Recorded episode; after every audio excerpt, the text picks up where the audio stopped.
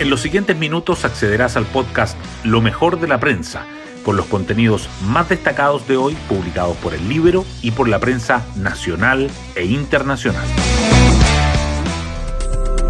Buenos días, soy Magdalena Olea y hoy viernes 22 de diciembre les contamos que el gobierno optó por pasar a la acción tras el 17 de diciembre ingresó al Congreso las indicaciones al proyecto que reforma el sistema de pensiones y lanzó la propuesta de pacto fiscal que incluye desde impulso al crecimiento hasta una reforma tributaria.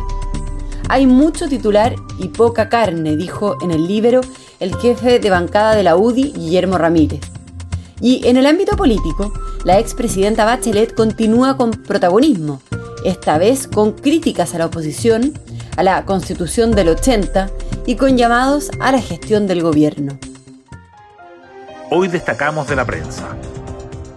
Los cambios a la reforma de pensiones entran sin acuerdo al Congreso y el destino de la nueva cotización divide a los bloques. El gobierno ingresó las indicaciones al proyecto, desiste de derogar el decreto de ley 3500 que creó el sistema de capitalización individual y de eliminar el retiro programado. Además propone la anunciada fórmula 123 para distribuir el 6% de cotización adicional. Como el alza será gradual, un punto por año, partiría con el 3% para seguro social, seguirá con el 1% para fortalecer el empleo femenino y terminaría con el 2% para las cuentas individuales.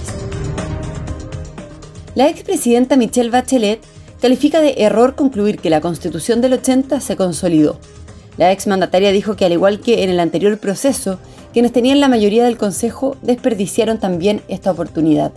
A la oposición le advirtió que los dichos de que no cederán ni un centímetro a las reformas del gobierno le hace daño a quienes no pueden seguir esperando que sus problemas se resuelvan, y al Ejecutivo le recordó que quedan dos años de mandato y que hay tareas urgentes en seguridad, economía y pensiones. La oposición advierte sobre riesgos para la libertad editorial tras los dichos de Vidal sobre la cobertura de TVN.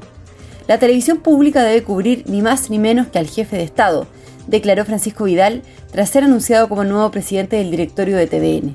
Estos dichos, sumados a la percepción de que el nombramiento es un premio por el rol de Vidal en la campaña del en contra, llevaron a los parlamentarios opositores a alertar que TVN se convertiría en un canal de gobierno y no del Estado. En el pacto fiscal Hacienda enviará cuatro proyectos de ley en enero y tres en marzo. El ministro Mario Marcel presentó el texto definitivo que incluye seis ejes y 78 propuestas, tras cinco meses de trabajo. En enero ingresará los dos proyectos de ley para reducir los plazos de los permisos asociados a las inversiones, la reforma de cumplimiento de obligaciones tributarias y la ley marco sobre cooperación de sociedad civil en políticas públicas el Senado despacha adelantar el alza en los planes de las ISAPRES y el gobierno acelerará la reforma de salud. La Cámara Alta respaldó la propuesta gubernamental para mitigar los efectos del fallo sobre las primas GES. La Asociación de ISAPRES, sin embargo, advirtió sobre un desenlace catastrófico con los pacientes como primeros afectados de no mediar soluciones.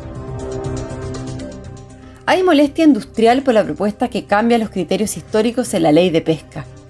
El presidente Boric firmó el proyecto para reformar la norma que, en sus palabras, fue creada desde la corrupción. Entre los principales cambios están el aumento de cuotas asignadas mediante subastas públicas a 50% y la reducción de licencias de 20 a 10 años. Un incendio forestal con varios focos de fuego en el Cerro San Cristóbal causa alarma. El Cuerpo de Bomberos de Santiago y la CONAF se movilizaron anoche ante la emergencia. Parque Met informó que los animales del zoológico están en buenas condiciones y resguardados, pero el recinto cerrará hoy por falta de agua potable. Y nos vamos con el postre del día. La NFP busca reunirse con Ricardo Gareca para ofrecerle la roja. El ente rector del fútbol chileno quiere programar una cita con el entrenador para ofrecerle la banda de la selección hasta el Mundial de 2026. Sin embargo, hay un sector que promueve la opción de Nicolás Córdoba, pese a que éste se bajó de la carrera. Muy bien, yo me despido, espero que tengan un muy buen día viernes, un excelente fin de semana y una muy feliz Navidad. Nos volvemos a encontrar el día martes en un nuevo podcast, Lo mejor de la prensa.